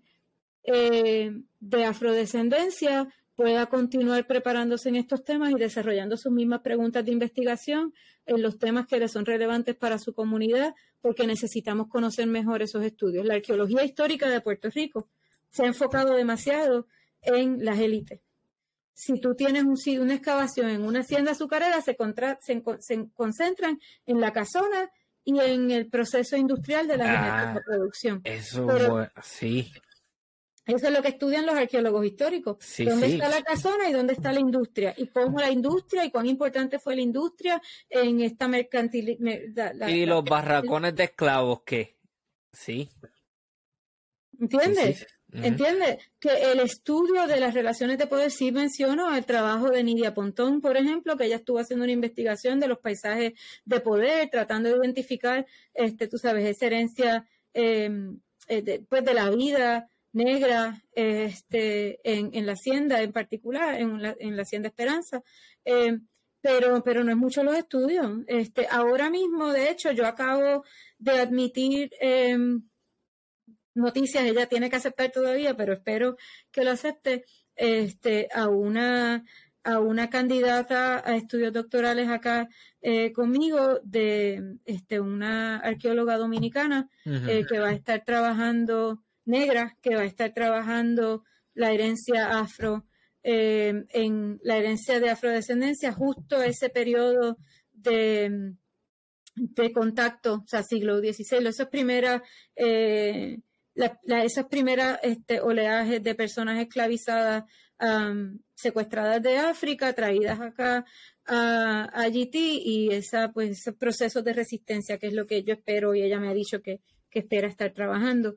Em, o sea que yo espero que podamos eh, pues apoyar ese cambio, pero yo entiendo que una de las razones principales es que, que la arqueología y la disciplina académica, tanto en Puerto Rico como fuera, porque no es solamente dentro de Puerto, no es solamente fuera de Puerto Rico, ha sido muy discriminante y muy agresiva contra las personas negras mm. y, de diferentes este, eh, tradiciones e identidades. Si tú vas a una reunión académica, mucha gente blanca o lo que le llaman white presenting, tú sabes, que de, como yo, de colores este, claritos y nuestras voces tienen que estar más presentes, pero son muy... Sí, sí tengo que mencionar, por ejemplo, el, el este, efecto que está teniendo la Sociedad de Arqueólogos Negros, Society for Black Archaeologists, fundada por este Justin Donovan o dirigida por Justin Donovan y Ayana Flewellen, eh, que están haciendo un trabajo muy importante en en apoyar, fortalecer, apoyar es la palabra principal, este, fortalecer y, continuar fomentando em, la práctica de arqueólogos negros y arqueólogas negras trabajando sus propias herencias en Estados Unidos y en el Caribe también. Este, Justin trabaja en Santa Cruz y Ayana trabaja en San John. todos esos contactos los quiero. y están trabajando eh, también eh, hay unos proyectos bien interesantes que yo los voy a estar apoyando también desde acá del Script Center for Marine Archaeology eh, en las investigaciones sobre, em, ¿cómo se llama? Los barcos. Hay un proyecto grande y ellos han, han trabajado de diferentes maneras. Los barcos de herencia de la trata negra, este, el Slaver Ship Program, Research Project. Este, y se están haciendo diferentes cosas y yo espero pues poder continuar apoyando este tipo, este tipo de trabajo. Otra cosa que es súper interesante es que, especial, entonces pensando específicamente en la arqueología subacuática, la arqueología subacuática es más inaccesible todavía debido a sus costos y debido a que no todo el mundo puede darse el lujo de coger unas clases de buceo, de comprar el equipo, es carísimo. Nosotros aquí en el Centro de Arqueología Marina Scripps tenemos una, una, em, una beca que se llama el, Scuba Diversity eh, Program, en el que estamos, tenemos em, unas becas para estudiantes de trasfondos que no son tradicionalmente representados en buceo este, para ayudarlos desde, si no saben nadar, desde nadar hasta sacar la licencia de buceo científico para que puedan incluir el buceo dentro de su práctica. Eh, ahora mismo tenemos cinco, em, cinco becados en este, en este proyecto, eh, gente de trasfondo negro o indígena que están, estamos ayudándolos para que se pueda poder eh, incrementar la presencia de la diversidad y la representación en la práctica de buceo. Sí, si soy completamente honesto, en la academia hay mucha habladuría. Diversity, diversity, bla, bla, bla, bla, bla, bla. Mire, yo apliqué para un trabajo, eh, no voy a dar mucho detalle, que era, eh, el título del empleo, si no me, si mal lo recuerdo, era algo de diversity, qué sé yo, qué community outreach. A una jodienda así a mí me llamó la atención, porque yo dije, bueno, yo soy un tipo puertorriqueño, un estado como New Hampshire, hablo español, eh, soy un, comunicador, tengo una cierta experiencia, tengo un conocimiento. Fui a la entrevista una entrevista brutal. O sea, yo me siento completamente satisfecho con todo lo que yo dije. Di esta idea, dije, no, que hay que hacer esto, esto, esto se puede hacer para atraer otro tipo de público, para que entonces la... le terminaron dando el trabajo a una persona que ya trabajaba allí. Entonces, em, yo, yo digo, eh, esto es de la boca para afuera. Este, y, y qué bueno que haces comentarios, pues son puntuales. Hay mucha, mucha mucho de la boca para afuera de sí, estamos comprometidos. Eh, mentira. Es bien fácil hablar, igual pasa con la decolonización. Es bien fácil hablar y es mucho más difícil hacerlo. Em, por eso es que a mí me gusta mucho este proyecto de Diversity, porque una cosa es tú decir, oh, vamos a contratar a más gente, pero cuando sales todo el mundo es blanco. Y es como que, entonces, ¿dónde estamos hablando de la, de, de la diversidad y la inclusión? Eh, no es fácil eh, poner acción en las palabras. Eh, a mí una vez me invitaron a dar una charla eh, sobre decolonizar en, arqueología. Me, fueron este, a dar una conferencia magistral en una conferencia. y me dicen, no, pues es que tu trabajo es tan ejemplo de la decolonización y yo empiezo, yo empiezo hablando en la, en la ponencia, pues me sorprende que consideren que mi trabajo es decolonizado cuando mi isla todavía es una colonia. Este, si estamos hablando de la descolonización de la disciplina, ¿cuándo es que vamos a hablar sobre qué personas estamos haciendo que nuestros estudiantes lean? ¿Cuándo vamos a hablar de la coproducción de conocimiento? ¿Cuándo vamos a hablar de las relaciones este, imperiales que, tiene la disciplina sobre muchos de estos sitios? ¿Cuándo vamos a cuestionar nuestra práctica? O sea, está bien fácil tú decir, ay, qué bonito, tú añades a tus comunidades en tus proyectos, pero hacer decolonización no es solamente incluir a las comunidades, incluye un montón de otras cosas. Incluye yo a propósito buscar para admitir a mi proyecto, a mi programa graduado, gente de nuestras islas, para que nosotros podamos entonces, ellos puedan volver a, a nuestras islas y, transformar la disciplina y transformar la práctica. O sea, implica pararse a decir todas estas cosas frente a quien se me pare de frente. Y esas cosas no son fáciles, la verdad que es que no es fácil y, pero hay que, hay que tener la valentía para hacerlo, porque si estamos hablando de, diversificar la disciplina, pues, ¿qué tenemos que hacer? Que, que para desarrollar arqueología negra necesitamos arqueólogos negros, pues ¿dónde están? Y si no están, pues ¿qué hay que hacer para que sean? ¿Qué hay que hacer para que se sientan seguros? Este, porque ser un científico, ser, nosotros boricuas que nos paramos en estas instituciones académicas, hay un montón de discrimen y hay un montón de cosas que nos tiran este encima y hay un montón de las historias las historias de horror son muchas. Yo conozco yo conozco tengo una amiga que, que hizo una maestría en una institución en, en, en Nueva York y me dijo mira para poder hacer esa maestría yo me tuve que morder la lengua un montón de veces sí sí yo conozco un montón de gente montón de amigos que, buenísimos, que se han tenido que volver porque no, pueden, porque es que el discrimen está fuerte, ¿entiendes? Este, y, está bien fuerte. Y igual como gente que yo conozco que se ha quitado de la disciplina por, por discrimen racial, por discrimen de género, por discrimen este, de clase, em, montones de cosas. Y además de eso, tú sabes, lo que le dicen que la representación vale. Si tú vas a trabajar con arqueología de Puerto Rico y nadie que está allí ni entiende que es un puertorriqueño y te critica cualquier idea que tú tienes, ¿para qué seguir? Tú sabes, si no te van a dejar hacer ninguna de las cosas o no van a valorar, a valorar ninguna de tus opiniones. Mm. Mi, mi, estudiante, mi estudiante Mariela, cuando llega acá, Mariela habla con un acento yo hablo con un acento brutal, pero Mariela habla con un acento bien fuerte también. Y aquí la estaban tratando como si no supiera igual que los blanquitos, porque ella su acento es diferente. ¿sabes? A mi esposa le pasa, ella tiene un acento bien fuerte y a veces la tratan como si fuera estúpida, como si fuera una idiota. es como que, mira, ella tiene, ella tiene acento, pero ella es súper inteligente. Que pues tenga acento no significa que sea morona. Eso no es. No, pero es que no está fácil tú bregar con el empuje de esta gente y pues por lo menos si somos más podemos empujar más duro. Y pues aquí pues Mariela se enfrenta a estas cosas y yo me, este, presenté y también empujé y, y darnos apoyo y seguir para adelante para, pues, para poder seguir haciendo los trabajos, pero eso lleva a que hay mucha gente que de verdad no puede. Además, hay un montón de gente que tiene un montón de barreras para poder continuar en academia.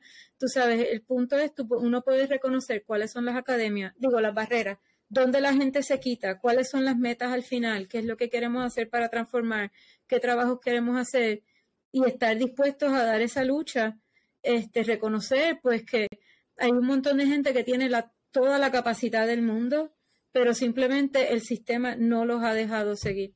¿Y qué podemos hacer para romper ese proceso? Eh, por eso te digo de nuevo, menciono a la Sociedad de Arqueólogos Negros porque el trabajo que están haciendo es encomendable. Este, el proyecto, hay otro programa que se llama eh, Diving with a Purpose, eh, que es un programa que, que, como de ciencia ciudadana, para entrenar a gente eh, de comunidades negras y desventajadas para que practiquen el buceo y para poder aumentar la presencia de, pues de, de gente normal este, en este tipo de prácticas.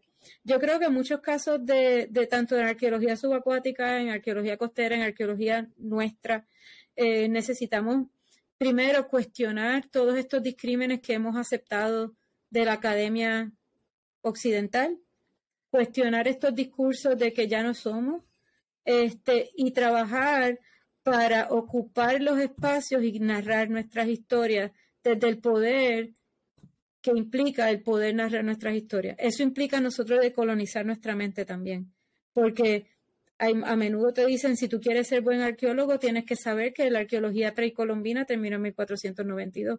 Se necesita un poquito de valentía para decir, no, That's, eso es mierda.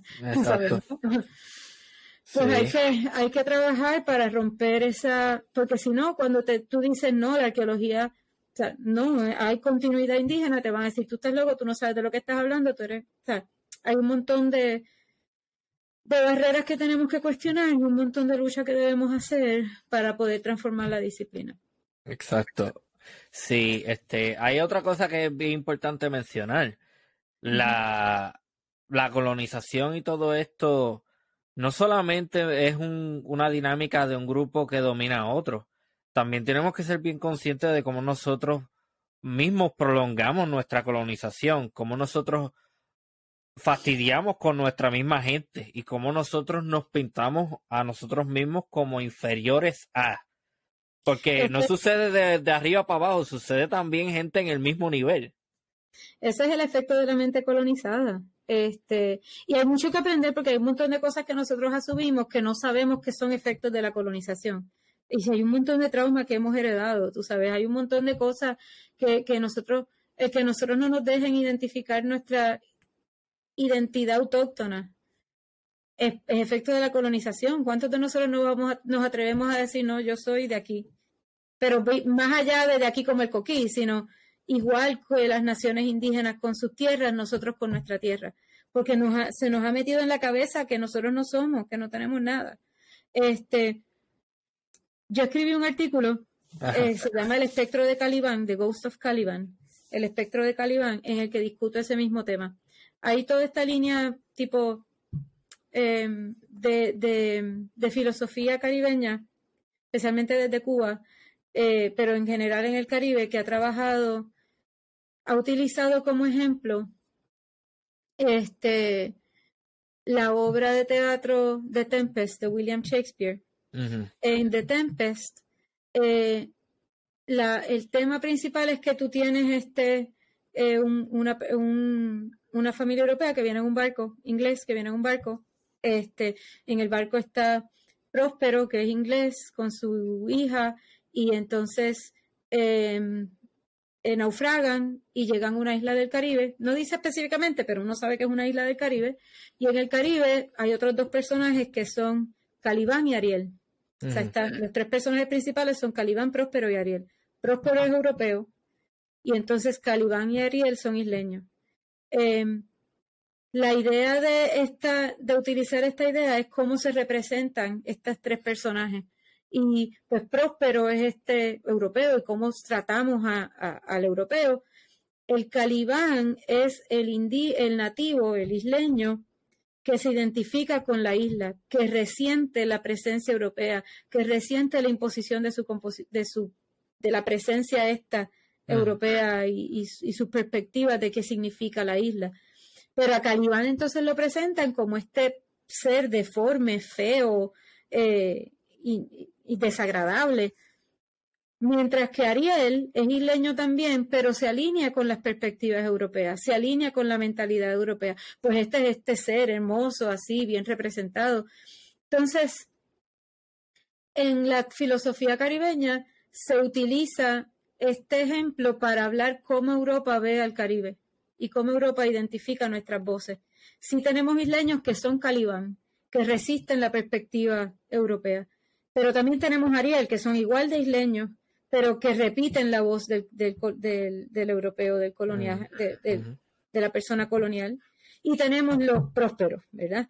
Tenemos la gente de afuera que llega aquí a definirnos a nosotros, a los calibán como los feos y a los Ariel como los bonitos. Sí. Entonces, en este artículo del espectro de Calibán, el Ghost of Caliban, yo discuto esos tres temas pensando en la práctica de la arqueología en Puerto Rico. Interesante.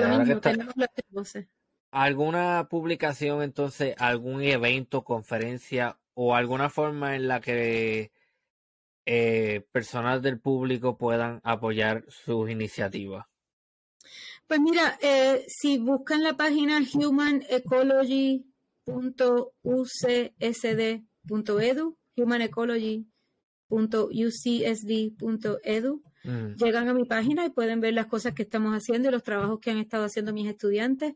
En particular, dentro de esa página de mi laboratorio, eh, hay una página, hay una sección que se llama Community y en Community hay un Climate Change Art, arte de cambio climático, donde una de mis estudiantes hizo unas piezas de arte este, reflexionando sobre eh, vulnerabilidad social e impacto de huracanes, y esas piezas de arte están a la venta y los, eh, ¿cómo se llama? Los, eh, el dinero que se recolecta por la venta de esas piezas de arte este, se le dona a, a la organización en Puerto Rico, Enlace Latino de Acción Climática, que esa es una forma en la que gente que quisiera apoyar este, organizaciones por acción climática de base comunitaria en la isla puede colaborar y pues tiene una pieza de arte de una de mis estudiantes.